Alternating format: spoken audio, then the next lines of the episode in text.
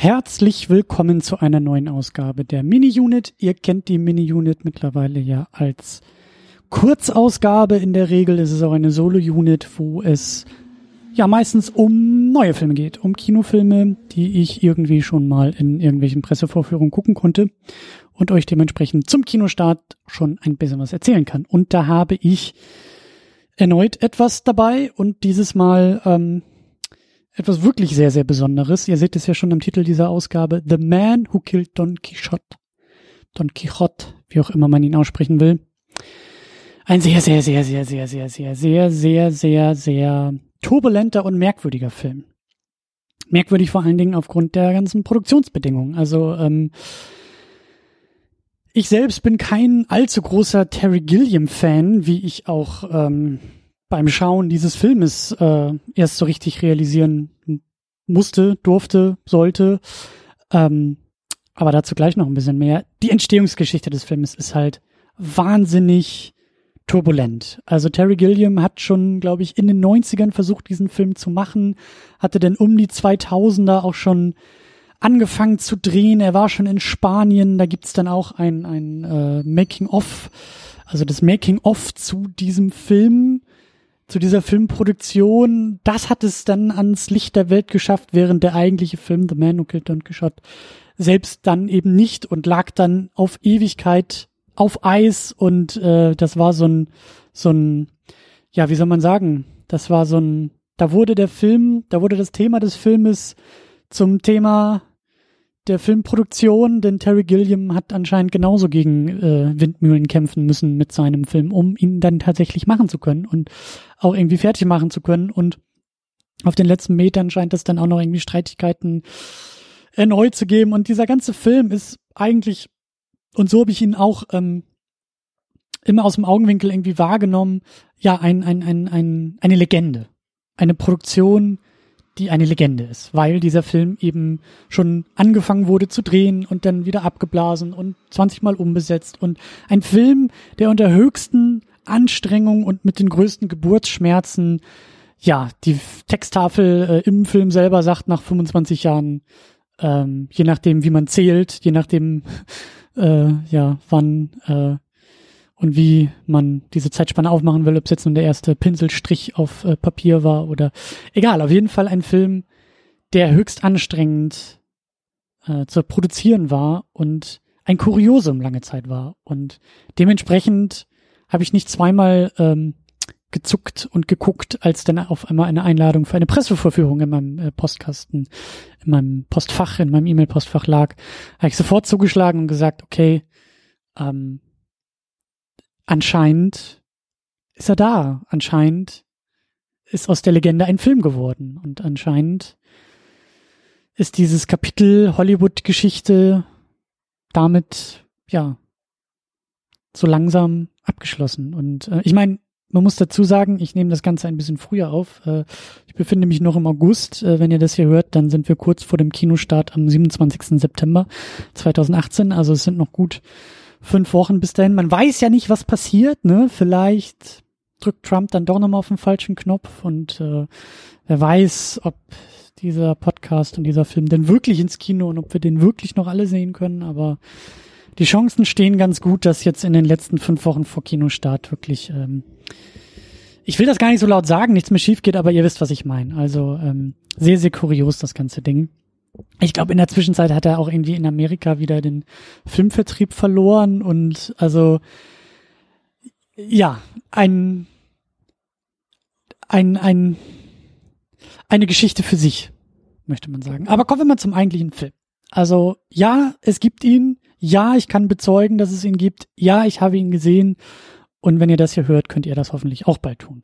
Aber was ist das eigentlich für ein Film? Worum geht's abseits dieser ganzen Legende?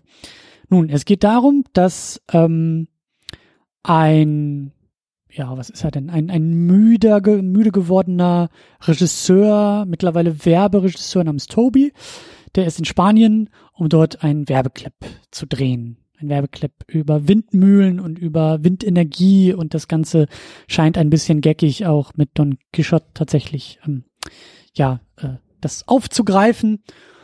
Und äh, gespielt von Adam Driver in der Hauptrolle als Toby, äh, auch sehr, sehr gut. Ich mag den Mann ja auch sehr, sehr gerne. Und ähm, ja, der, der, der bricht da so ein bisschen aus, aus seiner, aus, aus dieser, aus dieser Werbeclip-Produktion.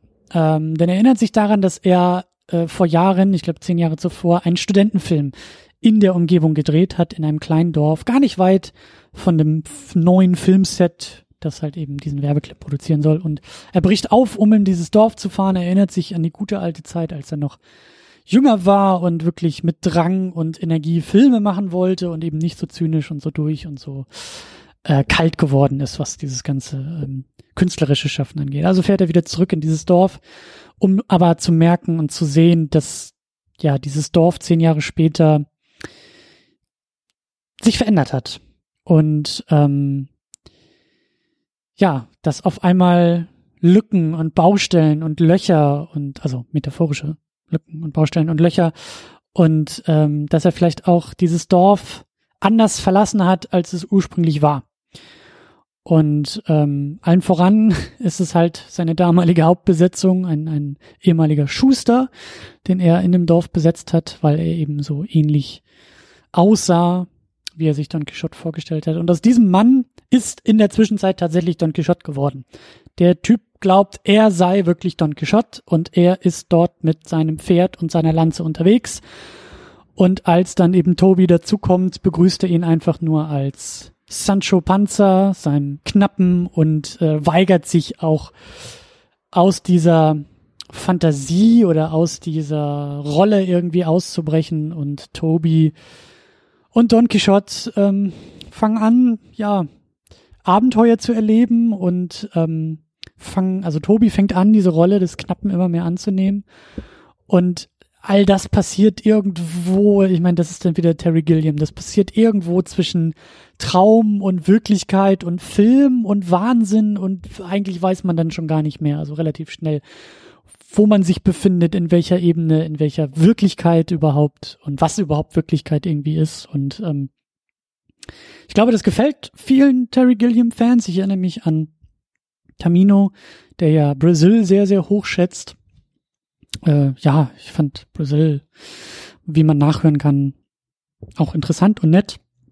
Hat mich jetzt aber nicht vom Hocker gehauen und auch 12 Monkeys habe ich jetzt nicht so bahnbrechend für mich in Erinnerung und äh, das Kabinett des Dr. Panassus habe ich auch geschaut und ja, ich glaube jetzt eben auch nach der Sichtung hier von von The Man Who Killed Don Quixote kann ich sagen, dass das glaube ich auch eine Menge von Gilliams Stil und Gilliams Themen und Gilliam als Filmemacher mir einfach schon mal per se gar nicht so sehr zusagt. Deswegen ist es auch vielleicht ein bisschen, äh, ja, müsst ihr das, was ich hier sage, auch ein bisschen einordnen, wenn ihr selber vielleicht Fans seid.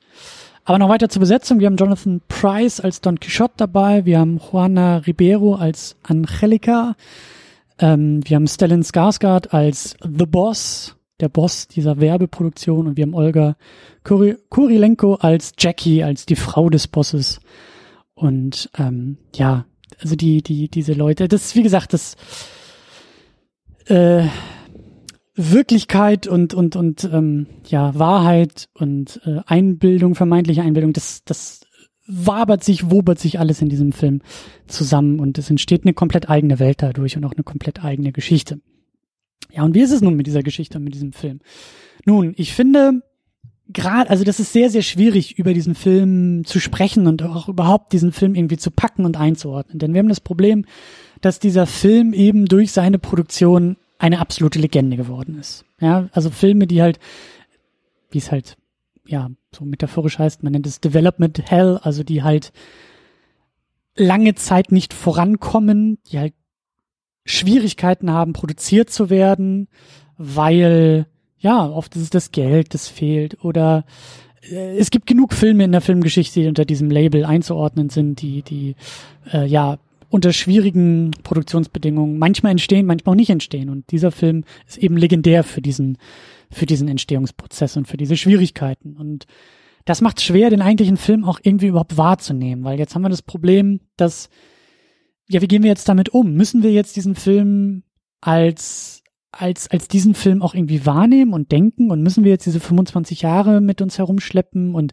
wie gesagt, es gibt diese Dokumentation, ähm, die halt schon äh, die, die, die, den ersten Anlauf der, der eigentlichen Filmproduktion äh, ähm, eingefangen hat. Ähm, wie hieß denn nochmal Lost in Salamanca oder so? Äh, auf jeden Fall eine Doku, die ich auch nicht gesehen habe, aber an der ich jetzt großes Interesse habe. Aber all, all diese, diese, diese Rahmenbedingungen, tragen wir die jetzt mit in den Film?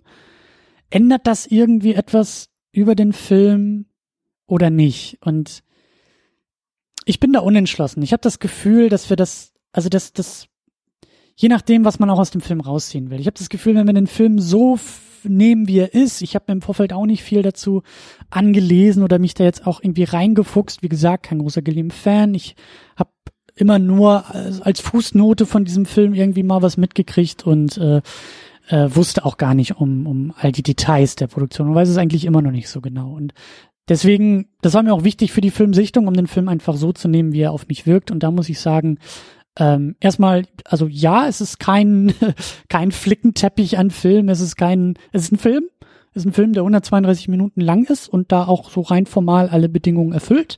Also wir haben jetzt nicht auf einmal irgendwie erkennbar irgendwelche Takes aus den 90ern, äh, die auf einmal äh, unter weiß ich nicht, äh, VHS, SD-Qualitätsbedingungen, also das ist es jetzt nicht. Es ist wirklich ein, ein, ein, ein, ein vollständiger, ein kohärenter Film, so. Und der wirkt auf mich jetzt auch nicht wie ein Flickenteppich, dass ich das Gefühl habe, dass da jetzt irgendwie einzelne Szenen irgendwie rausfallen, dass man sagt, hm, also das, so ging es mir zumindest, zumindest nicht, dass ich sage, also das fühlt sich jetzt an wie in den 90ern geschrieben oder hm, also so wird man ja heutzutage irgendwie die Kamera auch nicht mehr.